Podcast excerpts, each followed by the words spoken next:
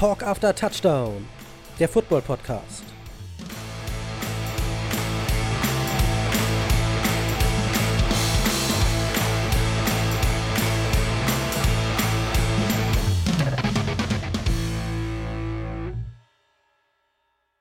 Hallo und herzlich willkommen zur zweiten Folge von Talk After Touchdown. Wir freuen uns sehr, denn wenn ich sage wir, dann heißt es, ich bin nicht alleine, mit mir im Studio mein guter Freund und Kollege Jörg. In unserem Studio. Oh, erst einmal moin. Äh, unsere zweite Folge, wie du schon angekündigt hast, Talk After Touchdown. Ich freue mich. Aber jetzt mal ganz ehrlich, dein Wohnzimmer als Studio zu bezeichnen, es hat was. Aber äh, ich meine, mit dem ganzen Equipment, was hier vor uns steht, es hat das dann Ganze doch schon einen professionellen äh, Touch. Ja, äh, willkommen auch an die Zuhörer, die dran geblieben sind oder die wir vielleicht dazu gewinnen konnten. Ähm, was haben wir denn heute vor? Wir haben heute einiges vor. Am besten fangen wir erstmal damit an, eine Sache aus der letzten Folge nochmal zu korrigieren. Da habe ich wohl gesagt, dass die Patriots und die Cardinals nicht gegeneinander spielen. Das ist falsch. Sie spielen gegeneinander in Woche 12. Kommt es zum Duell von unseren beiden Teams, Jörg? Ich kann mir gut vorstellen, dass wir uns dieses Spiel, äh, Stand jetzt, wird es ja die äh, Season geben. Äh, und auch sollte das Spiel stattfinden, kann ich mir gut vorstellen, dass wir uns beide das gemeinsam geben. Ich freue mich jetzt schon drauf. Ähm, ja, aber unsere Hörerschaft nimmt uns das bestimmt nicht so übel. Das glaube ich auch. Gut, ähm, noch irgendwas anderes, was wir aus der ersten Folge irgendwie mitnehmen sollten? Ja eine, grundsätzlich ja. ist es ja eine Lernkurve. Es ne? war eine eine Lernkurve. Wir verbessern uns stetig. Stetig, stetig, würde ich auch sagen. So ist es. Äh, das heißt wiederum auch jetzt für die nächsten Folgen, äh, sollte man uns irgendwelche Fehler oder groben Schnitzer nicht vorwerfen, die kommen vor. Nein. Das heißt ja aber auch Football-Podcast von Fans für Fans. Ähm, nichtsdestotrotz legen wir Wert darauf, dass halt alles so gut wie möglich recherchiert ist, auch der Wahrheit entspricht. Aber wenn uns mal was unterläuft oder ein Fehler unterläuft, dann einfach Bescheid geben. Genau. Wir sind jetzt nämlich auch bei Instagram. Sucht einfach nach Talk After Touchdown und ihr findet uns. Gut, guter, guter Einwand. Genau. Gefällt mir. Also, wenn ihr uns da was schreiben wollt, sehr gerne. Wir antworten umgehend. Ja, man merkt schon, es entsteht hier so langsam was. Ne? Peu à peu, aber äh, ich, wir, sind, wir, wir beide, glaube ich, sind sehr gespannt. Und nicht nur hier entsteht was, auch in der NFL entsteht was. Zum Beispiel suchen ja die ehemals Washington Redskins einen neuen Namen. Und sie haben sowas ähnliches wie einen neuen Namen gefunden und nennt sich jetzt übergangsweise Washington Football Team. Unspektakulär, aber man weiß wenigstens, was sie machen. Ja, also ich weiß jetzt auch nicht, was für ein PR-Team dahinter steckte und sich äh, für wahrscheinlich für mehrere Wochen eingesperrt hat, um diesen Namen herauszufinden. Aber ähm, sag mal, ist das denn jetzt nur vorläufig oder ist es jetzt in Stein gemeißelt? Nein, das soll erstmal nur vorläufig in der kommenden Saison so sein. Man will sich wohl Zeit nehmen und noch mit verschiedenen Leuten sprechen, um den perfekten und geeigneten Namen zu finden. Aber wie du schon richtig gesagt hast, ne? Ich meine, der Name, auch wenn er nicht spektakulär ist, sagt halt das aus, was es ist. Ein Footballteam. Es ist ein Footballteam, ja. nicht mehr und nicht weniger. Ja. Ich frage mich jetzt auch, was die Fans davon halten. Nee. Ja, ich, also man hat ein bisschen bei Facebook und so lesen, die sind, glaube ich, der Großteil ist nicht so begeistert von diesem spektakulären neuen Namen. Die hätten sich auch gedacht, die Diskussion gibt es schon länger. Man hätte vielleicht schon was in der Schublade gehabt. Aber ich glaube trotzdem, wenn man die Wahl hat zwischen ganz, nicht ganz so kreativen Namen und einem Umzug in eine andere Stadt, dann nehme ich dann doch lieber den unkreativen Namen. Das glaube ich auch. Da wäre ich auch eher bei dir. Ja. Gut, was hat sich denn sonst so getan, abgesehen jetzt von den Namen? Ich meine, es ist jetzt eine Woche her und auch da gab es jetzt wieder äh, ja, einige Neuigkeiten. Ich würde mal sagen, ähm, die NFL ist halt ein Milliardenunternehmen und das zeichnet sich halt auch wieder in den Verträgen, die jetzt abgeschlossen wurden, aus. Ähm, ich meine, der Bowser von den Chargers, der ältere Bruder von äh, Nick, der bei den 49ers spielt, hat, glaube ich, ist jetzt der bestverdienste Defense-Player. Äh, in Zahlen heißt es 135 Millionen Dollar, wenn ich mich nicht. Richtig, für fünf Jahre 78 bei Unterschrift schon garantiert. Heute die Waldfee. Das ist eine Ansage. Das ist mal. Aber er ist auch ein Top-Verteidiger, ein Top-Spieler, der Joey Bowser. Schlecht ist er nicht. Ich meine, die Zahlen sprechen definitiv für sich. Ähm, und ähm, ich würde mal behaupten, das hat er auch sich definitiv verdient. Aber daran merkst du, ähm, es wird dort ordentlich Geld gescheffelt. Da fällt mir auch ein, ich hatte mich, als wir uns auf die Teams vorbereitet haben, ich will jetzt nicht zu viel, nicht zu viel vorweggreifen, aber da wir jetzt gerade bei Zahlen sind, der Burrow, der, der First Overall Pick von den Cardinals, äh, Joe, Bo, äh, ja, Joe Burrow. Ähm, von den Bengals. Dem liegt jetzt, der hat immer noch nicht unterschrieben, inter, interessanter Fakt, immer noch nicht unterschrieben. Ähm, dem liegt aber ein Vertrag vor ohne dass er bisher überhaupt einmal für die NFL gespielt hat. 36 Millionen Dollar. Wahnsinn. Eine Sechs, Wahnsinnssumme. Für einen Rookie. 36. Also klar, nicht für ein Jahr, für vier Jahre, aber heute weit weh. Welcher Sportler kann sich das von sich behaupten, noch nicht einmal Profi gewesen zu sein, gleich dann so viel Geld zu kassieren? Das ist schon. Das ist, darauf wirst du sicherlich nochmal eingehen, wenn wir zu dem Team kommen. Genau, und zu dem kommen wir nicht heute. So viel vorwegnehmen. Wir sind immer noch bei den Regeln, weil abgesehen von Nick Bosa, den neuen Vertrag, hat sich halt auch ein bisschen anderweitig was getan. Ähm, regeltechnisch. Ich meine, wir sind in einer ganz komischen Zeit. Corona nimmt auch Einfluss auf Football und die NFL in Amerika und auch da hat sich ein bisschen was getan, oder? So ist es. Die NFL stellt es in der kommenden Saison jedem Spieler frei, teilzunehmen oder eben nicht. Und wenn die Spieler nicht teilnehmen, werden sie natürlich nicht das bekommen, was in ihrem Vertrag steht, sondern gibt es eben eine andere Summe. Ist man Risikopatient, Gibt es ein bisschen mehr? Ist man das nicht? Gibt es ein bisschen weniger?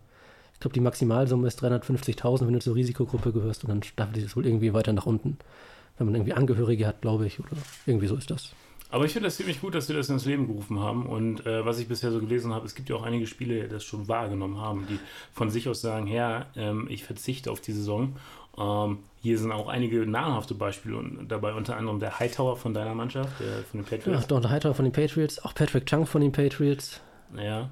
Und wir haben halt auch bei den Kansas Chiefs ein, zwei Spieler, der ähm, Running Back, wenn ich das jetzt richtig in Erinnerung habe, dessen Namen ich jetzt gerade nicht ad hoc parat habe. Das passiert, den findest du noch raus? Äh, den finde ich noch heraus. Ähm, Running Back und der Guard, äh, auch beide äh, lustig beim Guard, der sich dann für seinen Nebenjob entschieden hat, äh, Arzt zu sein oder was, was. Äh, nicht jetzt ich will das jetzt nicht lächerlich ziehen, im Gegenteil, äh, aber dachte ich mir so, Footballer sein und Arzt sein, das sind schon ja, zwei krasse Tätigkeiten nebenbei. Aber gut, ähm, ich finde es, wie gesagt, gut, dass jeder diese Entscheidung treffen kann und äh, nichtsdestotrotz 150.000 Dollar im Jahr oder für eine Saison ist jetzt auch nicht wenig. Ne? Nee, da kann man schon, die hätte ich auch gern. so sieht's aus, so sieht's aus. Damit lässt sich leben. Und, ähm, ist auch noch spannend. Mal gucken, welche Spieler noch aussteigen. Das können ja wieder einiges durcheinander würfeln. Sicherlich, sicherlich. Und ähm, 10. September bis dahin ist noch einiges an Zeit. Ähm, ich, wir wollen jetzt, glaube ich, auch nicht zu sehr auf die Corona-Situation eingehen, aber es sind, auch da weiß man nicht, wie es weitergeht. Daher ähm, kann sich da definitiv noch einiges tun. Und genau, wie wir es letzte Woche schon erwähnt haben, die Preseason haben sie schon komplett abgesagt aus Sicherheitsgründen. Die Regular Season soll Stand jetzt immer noch ganz normal stattfinden. Ja, ähm, so wie ich jetzt ähm, also die Spieler sollen ja wohl mit den ganzen Konzepten jetzt mittlerweile einverstanden sein. Äh, das heißt, die Spielergewerkschaft soll sich mit der NFL geeinigt haben. Ähm, man darf optim vorsichtig optimistisch sein.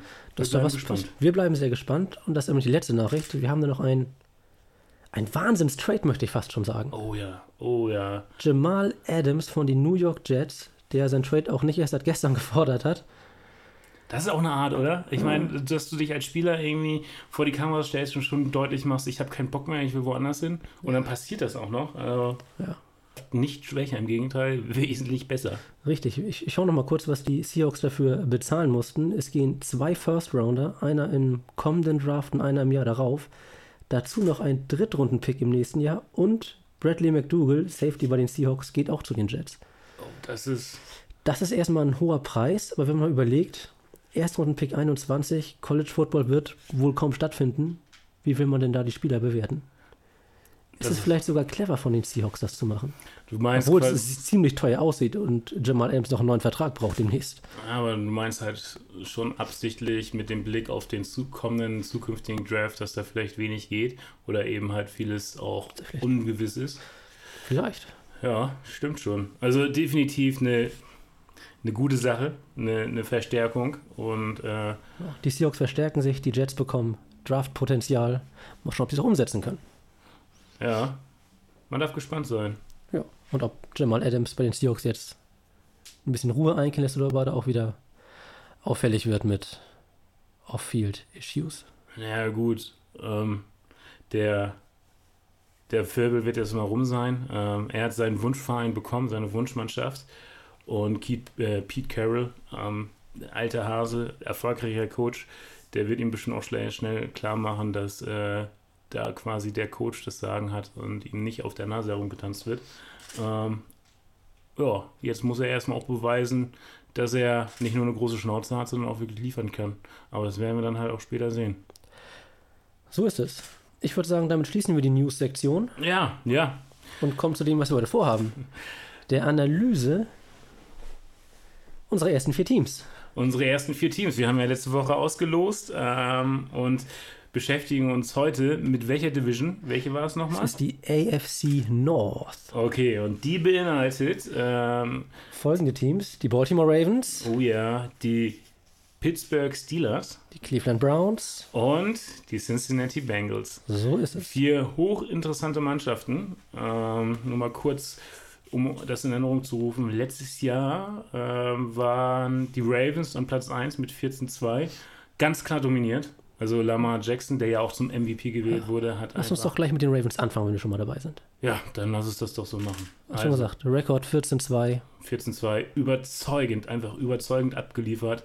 Dann das letzte Spiel gegen die Titans in den äh, Playoffs. Das war weniger erfolgreich. Ähm, was da los war, kann ich mir bis heute nicht erklären. Überraschend, er hat die ganze Saison dominiert. Und dann geht es in die Playoffs und zack, Ja. ist vorbei.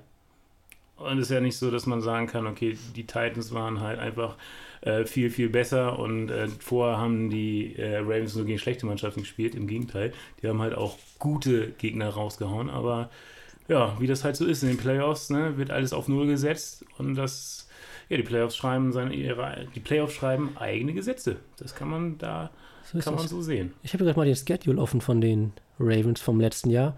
Da haben sich echt einige starke Mannschaften besiegt. Die Seahawks waren dabei, die Patriots, die 49ers. Ja, Ah, liest sich schon interessant, liest sich schon gut. einige gute. Creme de la Creme, Siege dabei. Ja. Na, jedenfalls, ähm, aber das war ja, das war ja letztes Jahr.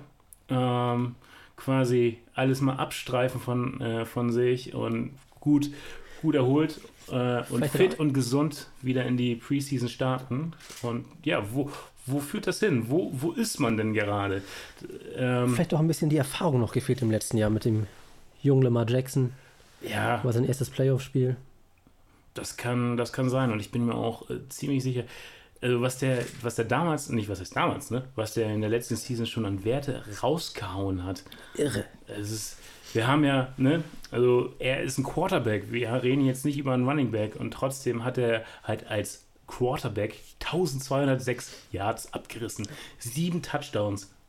Und ich will nochmal betonen, ein Quarterback. Er war, er war der Rushing-Leader in dem Team Ja. als Quarterback. Und grundsätzlich nicht nur er war gefährlich, äh, neben ihm hatten sie halt auch noch, was, was das äh, Laufspiel betrifft, äh, Mark Ingram, halt auch über 1000 Yards, 10 Touchdowns. Ähm, also nicht schlecht. Also das Laufspiel bei denen war schon mega gefährlich und äh, Es war nicht nur mega gefährlich, es war, ich habe mir das mal rausgesucht, sie waren einfach das nach Yards laufstärkste Team und das zweitbeste nach Punkten in Sachen Lauf. ja, ähm, wie schon gesagt, sie haben dominiert. Sie haben dominiert. Offensiv haben sie dominiert. Und ähm, ja, man, man darf, äh, ich bin echt gespannt, wo das hinführt. Ich, sie haben sich ja auch kadertechnisch nicht wirklich, ähm, sie haben sich kadertechnisch ja auch nicht wirklich verschlechtert. Ähm, beim Draft haben sie ordentlich zugeschlagen. Ähm, aber da haben sie mehr in der Defense, haben sie mehr in die Defense investiert.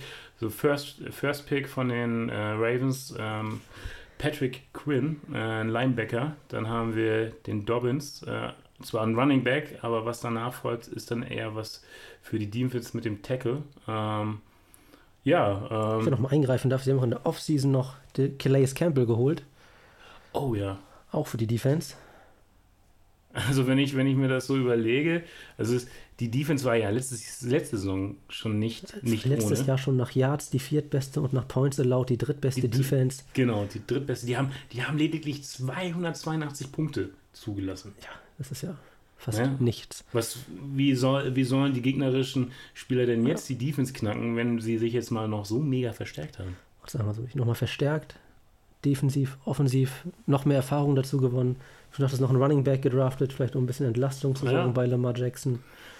Ich hab, musste ich auch schmunzeln. Äh, Auch mit Keith Brown habe ich hier noch als Wide Receiver. Das war auch sein erstes Jahr, wurde letztes Jahr gedraftet. Knapp 600 Yards, 7 Touchdowns. Wenn der den nächsten Schritt macht, ist er der nächste Top Receiver. Ja. also sie haben viele Waffen, ähm, die auch vor allen Dingen haben sie äh, nicht nur ein oder zwei, sondern im Laufspiel und im äh, Wurfspiel haben sie halt unterschiedliche Stationen, die sie anspielen können und dementsprechend halt auch für ein sehr abwechslungsreiches Spiel sorgen können. Also es bleibt gefährlich und ähm, äh, wenn, wenn jetzt sich niemand verletzen sollte, sind die für mich auch ganz klar Favorit in dieser Division. Das. Ich habe auch letztens ähm, gelesen, so, äh, dass, muss ich auch schmunzeln, sich Lamar Jackson einen neuen Running Back vorstellen könnte. Ein und für uns nicht unbekannter Antonio Brown. Ach was. Der ist ja vertragslos. Ja. Ähm, auch eine lange Geschichte in den letzten ein, zwei Jahren hin und her.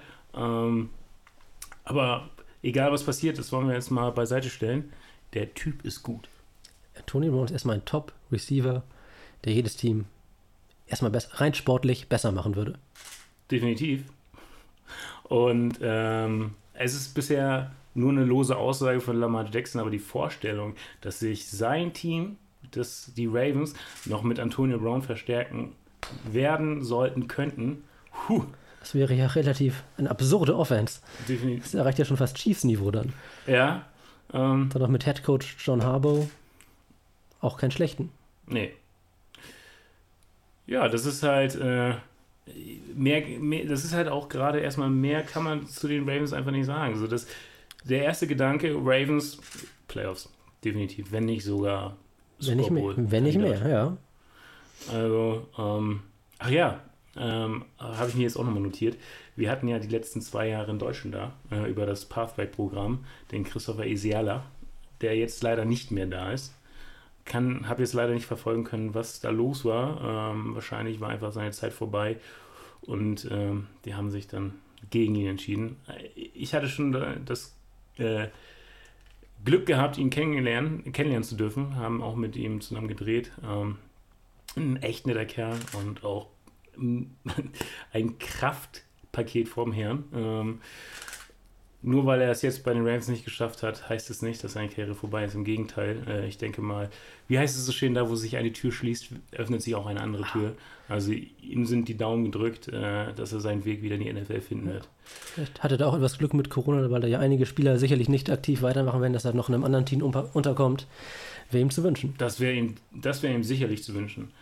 Aber nichtsdestotrotz, wir haben Lamar Jackson, wir haben seinen Running Back oder seine Running Backs, wir haben seine Wide Receivers, wir haben eine verdammt gute Defense. Ähm, was soll man mehr dazu sagen? Was soll man sagen? Da ist alles vorhanden, um einen tiefen Playoff-Run hinzulegen. Oh ja, oh ja. Und wer gesellt sich sonst noch in der Defense dazu? Äh, nicht in der Defense, in der Division. Äh, wir haben die Steelers. Die Pittsburgh Steelers. Da hatten wir gerade eben das Thema bei den Ravens, wenn sich da keiner verletzt. Das war bei den Steelers letztes Jahr ein großes Problem, Verletzungen. Aber fangen wir erstmal anders an. Äh, ja, letztes Jahr sind die Steelers mit 8-8 aus der Saison gegangen. Also ausgeglichenes, ausgeglichener Rekord. Ähm, ja, Offensive. Äh, da stockte es etwas. Ben Rufflesberger hat sich früh verletzt, hat nur zwei Spiele gemacht. Übernommen hat dann Mason Rudolph. Der hat zwar 13 Touchdowns geworfen, aber 9 Interceptions, dann war er auch verletzt. Also auf Quarterback hatten die Steelers einige Probleme letztes Jahr, wodurch die Offense irgendwie auch nie so richtig weder ins Passen noch ins Laufen kam. Ich bin mal rausgesucht, nach Yards äh, waren sie total auf Platz 30 von 32 Teams. Daran sieht man, dass offensiv ging da wirklich sehr, sehr wenig. Aber du hast es gerade schon gesagt, ähm, sie haben halt einige Quarterbacks ausprobiert, ja. Ähm, aber wenn man sich mal die Stats von Mason Rudolph anschaut, 5-3, ähm, eine 62er Rate von seinen Pässen, also quasi 283 angesetzt, 176 sind durchgekommen, 1765 Yards, 13 Touchdowns geworfen. Das für acht Spiele. Ähm, es geht natürlich besser, aber schlecht ist das nicht. Also das ist nicht katastrophal, weil er sich eben aber auch verletzt genau. hat. kam dann schon wieder der nächste. Und genau. Und das, so. ist, das ist halt super ärgerlich, vor allem für den Coach Tomlin, weil der hat ja, glaube ich, ähm, vor der Saison, also vor der letzten Saison, einen Vertrag für über zwei Jahre unterschrieben mit der Aussage, dass er jetzt liefern muss. Und wenn halt einfach für einen Coach so etwas dazwischen kommt, der, der Big Ben verletzt sich. Der wichtigste Spieler fällt dir auch, sein Ersatzmann fällt dir dann auf einmal auch aus. Boah, schlimm. Dann sieht das eben so aus in der Offense, wie es ausgesehen hat. Dagegen aber die Defense, uh. meine, die sind ja trotzdem, trotz dieser wirklich schlechten Offense letztes Jahr, sind sie 8-8 gegangen und das lag hauptsächlich an der Defense. Ja. Die hat einiges rausgeholt. Also die Punkte gegen die Steelers 303, das macht oder ist der fünftbeste Wert der Liga. Also man sieht eigentlich, dass bei den Steelers super viel Qualität drin steckt. Defensiv. Sie haben nicht, ja, nicht auszumalen, wo sie gelandet wären, wenn sie nicht dieses Verletzungspech gehabt hätten. Sie waren auch die Nummer 1 bei Turnover und haben 38 Turnover fabriziert. Da sieht man, also Defense hat geliefert, die Offense konnte dann leider nicht übernehmen. Ja. Also ich habe mir jetzt zum Beispiel mal den besten Receiver rausgesucht. Das war James Washington mit 735 Yards, drei Touchdowns. Also für den. Äh, das ist schon dünn für einen Top-Receiver. Ja. Also, der eigentliche Top-Receiver ist ja wahrscheinlich Juju Smith-Schuster bei den Steelers, zumindest der bekannteste. Der bekannteste, ja. Der bekannteste, der auch nur für 552 Yards und drei Touchdowns aufgelegt hat. Äh, die, die meisten Touchdowns wiederum auf der Receiving-Seite hat äh, Deontay Johnson äh, gelaufen in dem Fall, fünf Touchdowns, aber man merkt halt, das ist alles eher Mittelfeld, ne? Das ist ja, jetzt. Das ist alles nicht herausragend. Ich habe hier noch als Top, Top Runner James Conner mit nicht mal 500 Yards, das ist einfach zu wenig. Oh, den hatte ich letztes Jahr in meiner Fantasy League. habe ganz große Stücke auf ihn gehalten äh, und dann wurde ich enttäuscht. Aber naja, man kann nur daraus lernen. Man kann nur daraus lernen. Man kann nur daraus lernen. Also für die Steelers-Fans unter euch hoffen wir natürlich, dass Big Ben topfit in die Saison geht und die Offense auf ein neues Level hebt. Ja, aber der war ja, der war ja auch die Saison davor verletzt. Ne? Ja, Habe ich das noch richtig in Erinnerung? Er ist eben auch nicht mehr der Jüngste. Er ist nicht mehr der Jüngste, ja. Er hat auch Ellbogenverletzung, glaube ich, gehabt. Das ist für einen Quarterback natürlich sehr ungünstig am Wurfarm. Ja. Also er ist jetzt wie die ähm, Saisonvorbereitung hat er jetzt vor zwei Tagen, also quasi, wenn die Sendung online geht, vor drei Tagen angefangen.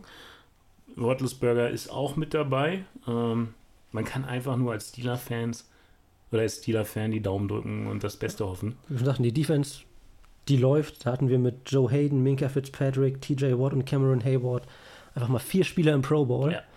Da sieht man mal, wie stark die waren. Hayden und Fitzpatrick mit jeweils fünf Interceptions. TJ Watt mit 14 Tackles for Loss, 36 Quarterback-Hits. Wahnsinn. Das sind gute Zahlen. Bei Hayward, glaube ich, sind auch bei einigen Steelers so die Herzen in die Hose gerutscht, als es kurzzeitig hieß, dass er eventuell auch die Saison aussetzen könnte äh, mit dieser neuen Corona-Gegebenheit. Ähm, Aber ich habe jetzt gelesen, dass er sich dazu bekannt hat und sagt, er spielt durch. Ähm, und er ist für mich auf jeden Fall eine tragende Säule ähm, im Spiel, im Defensivverhalten der Steelers. Ähm, aber du hast den Namen aufgezählt, also das sind Brocken und für jede, für jede Offense ähm, ein, ein, nicht wirklich einfaches da durchzukommen. Ja. Kleines Problem bei den Steelers war im Draft, dass man nicht so wirklich, ja, man hatte nicht so viel zur Auswahl. Man hatte keinen First-Round-Pick, hat also erst in der zweiten Runde draften können. Der erste, der erste Pick bei denen war der 49. Ja, das ist schon spät. Da ist natürlich vieles weggegriffen ja, sozusagen. Da hat man, wir hatten eine tiefe Wide Receiver Klasse, da haben sie sich dann auch noch bedient und Chase Claypool mit ihrem ersten Pick in der zweiten Runde. Äh, ja, einen Wide Receiver geholt schon mal wer dafür Entlastung sorgen kann bei James Washington und Smith Schuster. Äh, sie brauchen auf jeden Fall noch jemanden, der da mal einen Ball fängt und laufen kann. Ja, ja. Aber auch da, ich meine, wir haben es jetzt tausendmal betont, es ist halt, es steigt und fällt einfach mit der Verletzungsmisere. Und ähm, es ist, also die Steelers sind für mich mehr oder weniger in dieser Division so die größte Wundertüte, dass man einfach sie haben mega Potenzial. Ich habe mir auch als Fazit aufgeschrieben. Starke Defense, aber wer macht die Punkte? Ja, wer soll die Punkte machen? Ja, also wenn Quarterbacks halt verletzt sind, schwierig. Ja. Ähm, man darf, ich, ich persönlich freue mich extrem und bin super gespannt und da jetzt irgendwie eine klare Prognose abzugeben, fällt mir jetzt schon schwer. Aber das kommt ja zum Glück auch erst später. Das machen wir nochmal zum Schluss. Schauen mal, was da läuft. Also Steelers, um es zusammenzufassen, Offense war schwach, Defense war bärenstark. Ja. Ich würde erwarten, dass die Defense stark bleibt und dass ich in der Offense, da muss ich was tun. Zumindest, also mindestens Richtung Mittelfeld der Liga, um einen positiven Rekord zu kriegen und die Playoffs anzuvisieren. Ja. Die Mannschaft muss jetzt auch liefern. Ne? Es, ist, es ist, soweit ich weiß, das letzte Jahr von Mike Tomlin. Ja. Ähm, und wenn die nicht die Playoffs erreichen, also ich will jetzt nicht den Teufel an die Wand malen, aber ganz ehrlich, wenn sie die Playoffs nicht erreichen und das das letzte Jahr von Tomlin ist, heißt Tomlin seit 2007 Head Coach schon ewig da. Ja, also eine Institution im, im Grunde ja. an der Sideline. Ja. Aber ähm, wenn es nicht gut ausgeht, schreit das mehr oder weniger nach riesigen Umbruch. Also ja. meine Daumen für die Steelers sind gedrückt. Und äh, für jemanden wie Mike Tomlin, ähm, ich wünsche ihm einfach nur das Beste mit seiner Mannschaft. Ja. Gut. Schauen wir ähm, mal, das waren die Steelers. Das waren die Steelers. Da folgt dann als dritte Mannschaft äh, die Cleveland Browns. die Cleveland Browns. Da ist ja gefühlt jedes Jahr großer Umbruch. Kadertechnisch, jetzt finde ich persönlich weniger, aber Kadertechnisch auf der nicht. Trainerbank hat sich Richtig. einiges getan. Nachdem letztes Jahr Freddie Kitchens in sein auch erstes NFL-Jahr gehen durfte, Mhm. durfte er auch gleich wieder gehen. Man war offenbar nicht zufrieden mit einem Rekord von 6 zu 10 und hat sich jetzt komplett neu aufgestellt. Neuer Head Coach mit Stefanski, Kevin Stefanski. Kein Unbekannter. Erzähl doch mal was zu ihm. Ja, es war, er war lange Zeit bei den Vikings. Seine letzte Position war Offensive Coordinator. Und äh, man darf nicht verkennen, er hat mit seiner Arbeit mit seinem Team letzte Saison äh, die acht meisten Punkte der letzten Saison geholt. Also der Typ ist, glaube ich, kein schlechter. Ähm, und das, was Baker Mayfield ähm, letzte Saison abgeliefert hat, was mehr oder weniger fast nichts war, aber der Typ hat in seiner ersten Rookie-Saison schon gezeigt, dass er Potenzial hat. Ich kann mir gut vorstellen, dass das funktioniert mit Stefanski und Baker Mayfield. Also getreu dem Motto, der wird wieder zum Leben geweckt oder erweckt. Ja, also die Browns hat letztes Jahr, wie gesagt, einen Rekord von 6 zu 10, also negativ. Man hat aber starke Spieler dabei. Es ist ja auch kein schlechtes Team auf dem Papier. Da sind die eigentlich richtig gut. Sie kriegen es nur nicht irgendwie nicht immer auf den Platz. Man hatte Siege gegen die Ravens, Siege gegen die Steelers und vielleicht dann gegen die Broncos und gegen die Bengals. Äh, Wenn, wenn, Also- wenn ein Jahr zurück und ich habe, glaube ich, ganz vielen Leuten gesagt und ich weiß auch nicht, ich glaube, ich habe sogar auf die, ähm, auf die Browns als, als, Tipp, also als Super Bowl-Contender getippt. Also für mich waren die auch mit der Offense, hallo, ne, um nur mal ein, zwei Namen zu nennen, wir haben da Odell Beckham Jr., Ja. Äh, es ist halt kein Unbekannter. Wir haben da halt einfach mal mega gute Wide Receivers und die Running Backs sind auch nicht schlecht. Ähm, wie du schon gesagt hast, also eine Offense, die definitiv So, wir können ja mal näher drauf eingehen. Die Offense ist ja eigentlich stark. Man hat Odell Beckham, Jarvis Landry äh, als Receiving Core, Nick Chubb als Running Back. Das sind von den Namen her ist das eine unfassbar starke Offense. vor allen Dingen ein, ein Running Back hast du hier vergessen, Kareem Hunt. Ne? Kareem Der Hunt. fällt zwar auch nur wieder mal durch andere Sachen in den Nachrichten auf, ähm, aber wenn man auch das mal ausklammern möchte und einfach nur sein Talent betrachtet, äh, schnell, der Typ Ja. ist einfach schnell. Einfach nur diese Namen nehmen, dann mit Baker Mayfield auch ein Quarterback, der nicht immer die richtige Entscheidung trifft, aber der richtig Talent hat. Und damit ist man einfach offensiv auf Platz 22 gelandet. Das ist viel zu dünn. Das ist enttäuschend. Es ist einfach, nenn das Kind beim Namen, es ist einfach enttäuschend. Geschrieben Baker Mayfield 22 Touchdowns geworfen, 21 Interceptions, Interceptions und er wurde 40 Mal gesackt. 40 Mal. 40 Mal gesackt, das ist eine ganze Menge.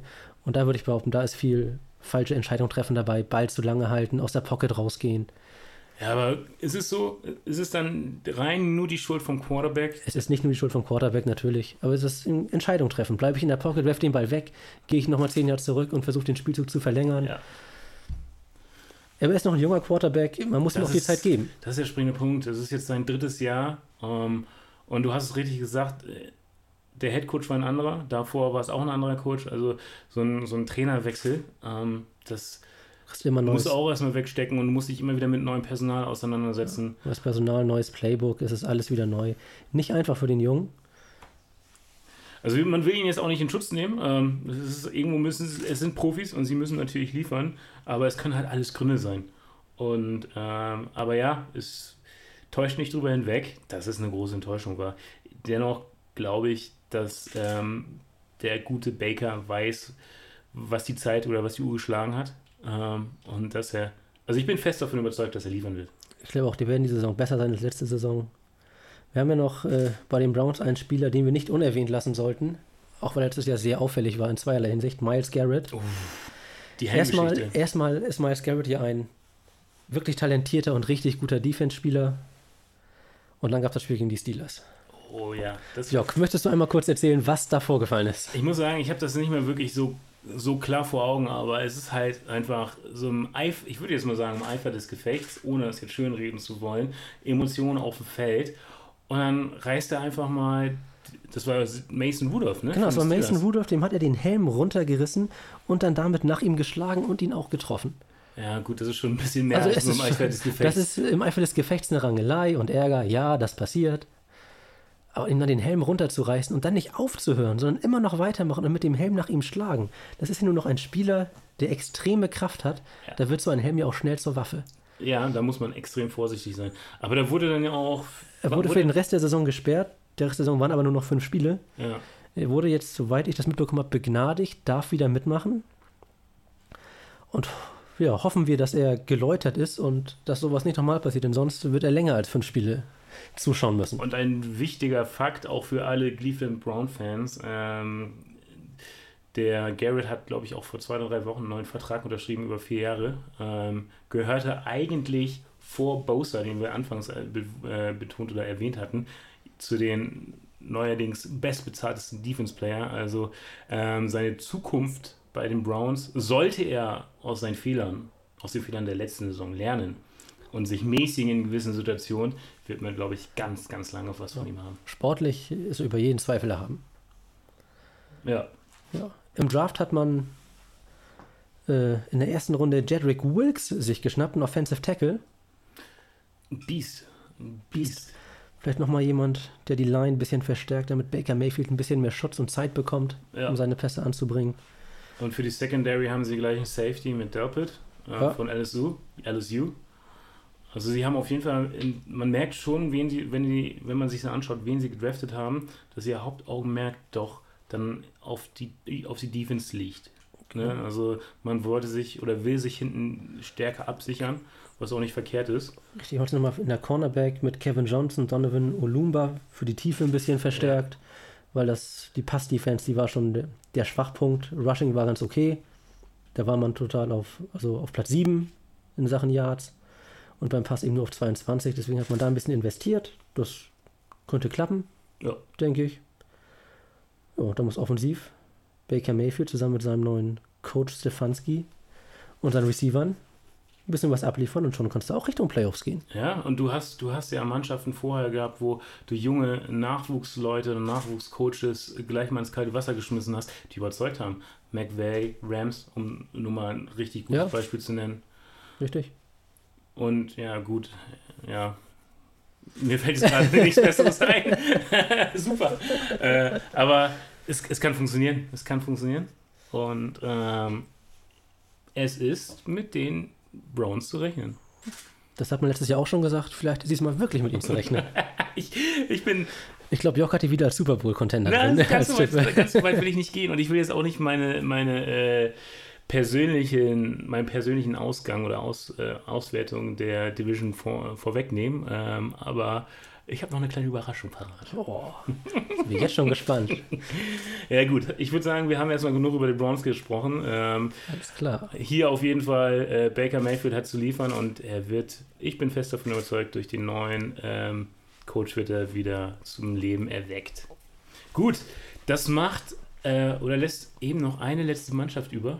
Mhm. Und, das zwar sind die Cincinnati Bengals mit einem Rekord von 2 zu 14. schlechtestes Team in der letzten Saison. Das heißt aber im Umkehrschluss First Pick in den diesjährigen Draft. Richtig. Und wem haben sie sich gesichert? Einer der, der absolut der beste Quarterback aus, der, aus dem Jahrgang. Das war die einhellige Meinung. Joe Burrow, der auch gleichzeitig Heisman Trophy Gewinner ist. Also ich habe mir mal ein paar Stats aus der letzten, aus der letzten Season von ihm reingezogen. Aber da ist mir die Kinnlade runtergefallen, was der Typ geliefert hat. In 15 Spielen, 5671 Yards, 60 Touchdowns. Muss man Wahnsinn. 60 Touchdowns. 60. Eine Completion Rate von 76,3 Prozent. Das sind wirklich irre Statistiken. Das ist eine Maschine. Und ich, ähm, Kyle Mahomes, Kyle Murray und auch Kyle Mayfield waren ihre letzten College-Season so erfolgreich wie Burrow. Vielleicht wird es auch noch andere Gründe haben, aber als Bengals-Fan hätte ich mega Bock auf diesen neuen Quarterback. Richtig. Man darf aber auch, äh, man muss vorsichtig sein. Ihm liegt ein neuer Vertrag, nicht neuer, ihm liegt der Vertrag vor, aber unterschrieben ist der noch nicht. Ich habe keine Ahnung, was das heißt. Ähm, Vielleicht aber er ein bisschen wegen Corona abwarten, man weiß das ja nicht. ja, er wäre auch schön blöd, wenn er die 36 Millionen sein lassen würde. Also er wird unterschreiben. Und sie werden mit ihm, auch wenn er gänzlich neu ist, ähm, eine Waffe haben, mit der man definitiv Spiele gewinnen wird. Aber das Thema Waffe, ähm, Was haben die Bengals denn sonst zu, abgesehen jetzt von einem guten Quarterback, was haben die denn sonst vorzuzeigen? Tja, das ist eben das große Problem. Da ist nicht viel. Ich habe hier Running Back Joe Mixon, der letztes Jahr mehr als 1000 Yards gelaufen hat. Das ist natürlich in Ordnung. Hatte fünf Touchdowns und drei Reception oder drei Receiving Touchdowns. Und als Wide Receiver ist dann nur Tyler Boyd mit über 1000 Yards und fünf Touchdowns, was jetzt auch, ja, nicht besonders ist, möchte ich mal sagen. Das ist, du musst dir und, und vorstellen, dann, du hast nee, Ty- viel mehr gibt es da auch schon ja, gar nicht. du hast Tyler, Tyler Boyd mit über 1000 Yards, was an sich immer eine gute Quote ist. Ähm, aber der, der zweitbeste Wide Receiver ist dann Auden Tate mit 575 Yards. Das ist viel zu wenig. Also das und ein Touchdown. Also der zweitbeste Wide Receiver, ein Touchdown. Damit kannst du einfach äh, nicht die Playoffs erreichen. Das geht nicht. Das ist viel zu wenig. Und wenn ich mir aber auch jetzt den Draft anschaue, Mhm. Da hat man in der zweiten Runde gleich T. Higgins, den nächsten Wide Receiver, geholt. ja gut, Der sollte, die mussten sich definitiv Sie verstärken. mussten, natürlich. Aber ähm, das war's dann, finde ich auch. Also ansonsten ist es halt, wo, wo, warum die Offense nicht weiter stärken? Nee, es ist dann halt erstmal nur weiterhin die Defense. Klar, man will hinten sicher stehen, so jetzt Fußballanekdoten, aber das geht halt auch beim Football. Man will hinten sicher stehen und keine Punkte zulassen. Verstehe ich. Aber wer soll denn vorne die Punkte machen? AJ Green, der war letzte Saison verletzt, wird wieder da sein. Ja, alter Mann.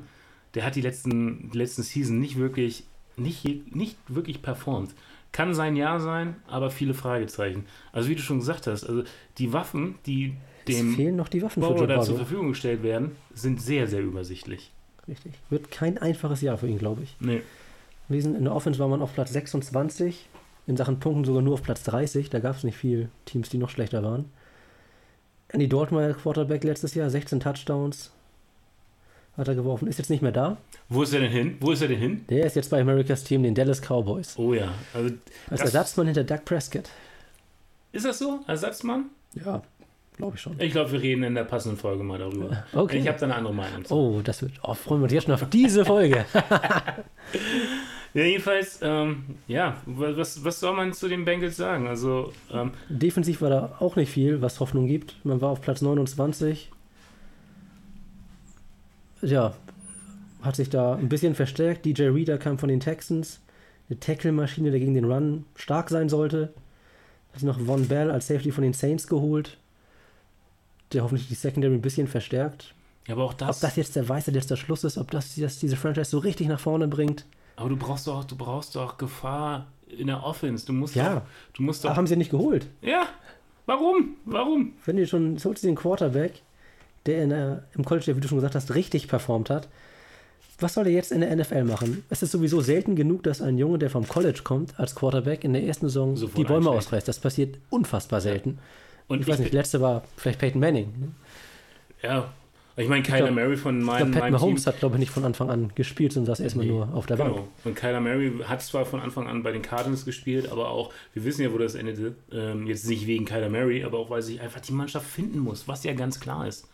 Was ich aber sehr, sehr gefährlich finde, zumindest ist es so der erste Eindruck, wer ist denn der zweite Quarterback? Also die haben, Tja, die haben da, ähm, die verlassen sich zu sehr auf ihren First Pick und hoffen einfach, dass, das ist jetzt nur meine Einstellung oder das, was ich halt daraus ablese, ähm, die verlassen sich zu sehr auf ihren Halsbringer und äh, ihr zweiter Quarterback, Ryan Finlay, der hat letztes Jahr drei Games gespielt, ähm, 474 Yards geworfen, zwei Touchdowns und zwei Inter Interceptions. Also wenn jetzt angenommen der Burrow, dem irgendwas passieren sollte, ähm, wer kommt dann da? tja, Niemand. dann geht es wieder Richtung, ja, unteres Tabellenende. Aber gut, ähm, man will nicht zu pessimistisch klingen. Vielleicht, vielleicht passiert noch was. Vielleicht Ähm, finden sie eine ganz neue Identität in der Offense durch Joe Burrow. Es wäre ihnen zu wünschen. und trade-technisch ist auch noch einiges machbar. Vielleicht kommt da ja was. Ne, man, man kann ja auch nochmal den Namen Antonio Brown reinschmeißen. Der, ja, Ich, Joe Burrow wird sich freuen defini definitiv. über so eine Anspielstation. Ja, also ich habe ich hab für mich hier als Fazit stehen, äh, Hoffnungsträger ohne Waffen. Ja, das trifft es, glaube ich, ganz gut. Ich glaube, sie werden grundsätzlich ein bisschen besser sein als letztes Jahr. Aber Bäume ausreißen, das sehe ich nicht. Ja. Dennoch gibt es einen im Team, den das eventuell zugutekommen könnte, denn unserem Deutschen, Moritz Böhringer, der geht jetzt in sein drittes Jahr bei den Bengals, war die letzten zwei Jahre über das sogenannte Pathway-Programm äh, bei den Bengals und durfte quasi den erweiterten, einen erweiterten Practice Squad Seat bedienen. Das fällt jetzt aber weg, weil die Zeit einfach vorbei ist. Muss ich jetzt eben wie jeder andere auch behaupten. Aber wenn man sich den Roster so anschaut, ähm, ich will jetzt nicht überheblich klingen, aber warum nicht? Warum sollte Wenn dann nicht mal in diesem Team, in welchem dann? Warum sollte dann nicht ein Deutscher, der Geschichte geschrieben hat, als erster Deutscher, als erster Europäer, als erster Spieler überhaupt, ohne irgendwo in Amerika Football gespielt zu haben, gedraftet wurde? Ja. Also Moritz, meine Daumen sind für dich gedrückt. Wir ihm zu wünschen. Wir hoffen, dass er es schafft, dass er den Cut übersteht, sich im Training Camp zeigen kann. Und sich nicht wieder verletzt wie letzte Saison. Ja. Also, dass er Einsatzzeiten kriegt, dass er genug Raps kriegt und sich einfach beweisen kann, denn er ist ein guter, er ist ein richtig guter. So, das So. sind vier Teams. Das sind vier Teams. Ihr habt ein bisschen was zu den Teams gehört. Jetzt werden wir nochmal prognostizieren, wie diese Division am Ende der Saison aussehen könnte. Fangen wir mal von hinten an. Das schwächste Team, ich glaube, das Also ist nochmal uns- ganz kurz zusammengefasst. Also die letzte Season war Ravens dominant, Steelers auf dem zweiten Platz, haben es aber trotzdem nicht in die Playoffs geschafft, weil einfach viel andere, viel bessere Zweitplatzierte gab. Ja, Dann die Browns und die Bengals. richtig. So, was ist deiner Meinung nach, oder welches Team vielmehr, welches Team ist auf Platz 4? Da bleibe ich bei den Cincinnati Bengals. Sie hatten jetzt 2-14, vielleicht gehen sie, vielleicht gewinnen sie ein, zweimal mehr. Viel mehr sehe ich da nicht. Ich glaube, die bleiben ganz hinten. Wie ist das bei dir? Langweilig, aber ich sehe es genauso. Also, wie ich gerade schon gesagt habe, ein hoffnungsvoller, talentierter Quarterback, aber er kann nicht alleine die Touchdowns erzielen. Der braucht Waffen und die sehe ich da. Also, die sehe ich nicht ausreichend dort. Ich will die anderen Spieler nicht allzu schlecht reden, aber ich, es sieht nicht gut aus für die Bengals. Also, die sind für mich ganz klar vier. Dann wird es aber interessant, weil. Platz 3. Platz 3. Ähm, so gut die Defense auch sein mag, so stark sie auch überzeugt hat, trotz Verletzungspech, sehe ich die Steelers auf Platz 3. Oha. Ich schwanke da noch so ein bisschen. Die Defense ist schon wirklich stark. Die Offense muss ein bisschen mehr bringen. Jetzt ist die Frage, kann Ben Roethlisberger diese Offense von einer schlechten zu einer mindestens mittelmäßigen Offense machen? Oder kann es vielleicht auch ein Ersatz-Quarterback? Also, Oder kann es vielleicht jemand anders, ja. Oder, nee. ich bleibe dabei, die Browns bleiben auf drei. Die sind auf dem Papier, sind die zwar stark, aber ich glaube, in dieser Franchise geht irgendwas vor, dass sie diesen Schritt zu einer erfolgreichen Franchise gerade nicht schaffen. Ich weiß nicht warum. Auch wir mit neuem Coaching und alles. was wir haben neues Coaching, wir haben keine Testspiele und nichts. Ich glaube, das braucht einfach zu lange, um sich zu finden und damit bleiben sie hinter den Steelers und auf der 3. was, ist denn, was ist denn dein Bauchgefühl für den Record? Also, wie werden sie denn abschließen auf dem Platz 3? Mi- Negativ oder positiv? Ich glaube, leicht negativ werden sie abschließen. Okay. Ich glaube, die Browns werden auf Platz 3 mit einem leicht negativen Rekord sein, weil ich glaube, dass sie durch das komplett neue Coaching, das komplett neue Playbook, werden sie zu lange in der Saison brauchen, um sich zu finden. Und deswegen werden sie einen, meiner Meinung nach, etwas schwächeren Saisonstart haben und davon werden sie sich nicht so schnell erholen und nicht mehr aufschließen. Du sagst es, der Start in die Saison ist super wichtig. Ähm, aber ich, ich habe einfach, mein Bauchgefühl sagt mir, dass die mit Stefanski, den neuen Coach, es schnell schaffen werden, ein Spiel zu adaptieren, was Baker Mayfield liegt. Und er hat aus der letzten Saison gelernt, dass er sich nicht mehr zu sehr auf Sachen abseits vom Feld konzentrieren sollte, sondern wirklich aktiv auf das Spielen. Also der wird es reißen. Daher für mich die Browns auf Platz 2 mit einem positiven Ergebnis. Positiver Rekord, sagst du? Positiver Rekord, 9-7, schmeiße ich jetzt einfach mal in den Raum. Oha. Die habe ich ja nicht auf der 2. Auf der 2 habe ich dann die Steelers. Weil ich glaube, es ist einfach allein schon die Anwesenheit von Ben Roethlisberger macht, glaube ich, die anderen Spieler auch besser, weil sie wissen, ah, mit dem kann man gewinnen. Das haben wir schon, schon lange machen wir das. Schon lange gewinnen wir mit Ben Roethlisberger. Ich glaube, das löst im Team nochmal was aus, dass sie zumindest wirklich eine mittelmäßige Offense hinbekommen. Dann sollten sie mit einem leicht positiven Rekord, vielleicht mit 9-7 oder 10-6 aus der Saison gehen. Aus für die Playoffs reicht. 10-6, das ist ja mal- 10-6 wäre super optimistisch. Ich, sag, ich weiß auch wahrscheinlich eher 9-7, vielleicht auch ausgeglichen 8-8, ich weiß es nicht. So wie letztes Jahr. Wie letztes Jahr. Ich glaube aber nicht, dass es für die Playoffs reicht. Okay. Das heißt aber, wenn jetzt alle aufgepasst haben, dass wir beide äh, die gleiche Mannschaft, das gleiche Team auf Platz 1 sehen. Aber das. Ich glaube, an den Ravens führt auch dieses Jahr kein Weg vorbei. Nein. Die waren bei 14-2. Das sollten sie zumindest bestätigen, würde ich Ja, sagen. also die 14-2, wenn nicht sogar besser. Sie haben sich nicht verschlechtert, im Gegenteil, sie haben sich verbessert. Ähm, Lamar Jackson bleibt nicht stehen, auch Natürlich Weg. muss immer so sein, dass Lamar Jackson fit bleibt. Wenn Lamar Jackson ausfällt, bricht das alles zusammen wie gut, ein Kartenhaus. Gut, aber das kannst du jetzt wirklich bei jeder Mannschaft heranführen. Ja, das stimmt. Wenn Roethlisberger sich verletzt, dann sind Ja. die Pittsburgh Steelers auch nicht vorhanden. Wenn sich aber Baker, Baker verletzt, auch Burrow verletzt, wo ist dann, Dann wo sind dann die Bengals? Ja. Also ich meine, das kannst du überall anwenden. Natürlich gehen wir davon aus, dass alle fit bleiben, würde ich mal behaupten. Das ist jetzt Davon so, ausgehen, dass alle fit bleiben. Das wäre ja auch eins zu wünschen, dass sie fit Ja, bleiben. genau. Und gesund. genau. Daher, Fit äh, und gesund. also, Also bei York heißt es Ravens, Browns, Steelers und ganz hinten die Bengals. das ist mein Tipp. Und dein Tipp? Ravens, Steelers, Browns und die Bengals. Wie im letzten Jahr.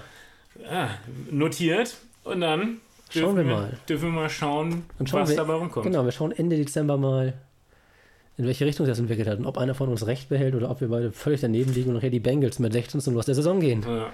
Aber äh, wir würden uns natürlich auch freuen, äh, ein bisschen Input von euch zu kriegen, ob ihr das ähnlich seht wie wir oder ob ihr glaubt, dass da sitzen zwei Pappheimer, die einfach keine Ahnung von dem haben. Ähm, dann einfach her damit, Leute. Wenn ihr es Ja. besser wisst, dann zeigt doch uns, wie ihr glaubt, die Division ausgeht und dann können wir einfach mal ein bisschen vergleichen. Richtig. Und ein bisschen miteinander kommunizieren bei Instagram. Talk After Touchdown. Einfach mal suchen. Da findet ihr uns, da könnt ihr uns schreiben. Wir freuen uns über jeden Kommentar. Ob positiv oder negativ. Ja, positiv freuen wir uns mehr. Ja. So, wie ja. Der, so wie jeder Rookie in der NFL geht es auch uns. Wir können nur lernen, wir können nur besser werden und da sind wir natürlich auch auf unsere Zuhörer angewiesen. Genau. Also, wenn ihr auch eine andere Idee habt von der AFC, die wir gerade, von der Division, die wir gerade betrachtet haben, dann schreibt uns. Wie ist eure Vorhersage? Ist die anders? Ist die gleich? Habt ihr andere Meinung? Habt ihr dieselbe Meinung? Wir sind gespannt. Wir freuen auf jeden Fall, wir freuen uns auf jeden Fall über Feedback. Gut, ähm, das, hey, vier Teams abgehandelt, unsere Prognosen abgegeben. Das war die erste Division. Das war die erste Folge, die erste So, richtige die erste Folge. richtige Folge. Wir haben es geschafft. Wir freuen uns jetzt schon auf nächste Woche, denn dann heißt es Vorstellung von AFC South. Und welche Teams befinden sich da drin? Da haben wir die Houston Texans, die Tennessee Titans, die die Ravens, die wir beinahe geschlagen haben in den Playoffs. Dann die Indianapolis Colts und die Jacksonville Jaguars. Puh, auch Mannschaften, wo sich so einiges getan hat. Zweifellos. Und Also- einige Mannschaften, Mannschaft, die überrascht hat. Die Titans durch die Playoffs geflügt, bis die Chiefs kamen, aber bis dahin großes Überraschungsteam. Ja, das wird interessant, wird spannend und ich habe jetzt schon richtig Bock, mich damit zu, auseinanderzusetzen. Also, mehr bleibt uns auch gar nicht über, übrig zu sagen. Ja. Ähm, Vielen Dank fürs Einschalten, vielen Dank fürs Zuhören. wir wünschen euch noch eine schöne Woche und gehabt euch wohl. Bis nächste Woche. Bis nächste Woche. Adios. Macht's gut. Ciao. Tschüss. tschüss.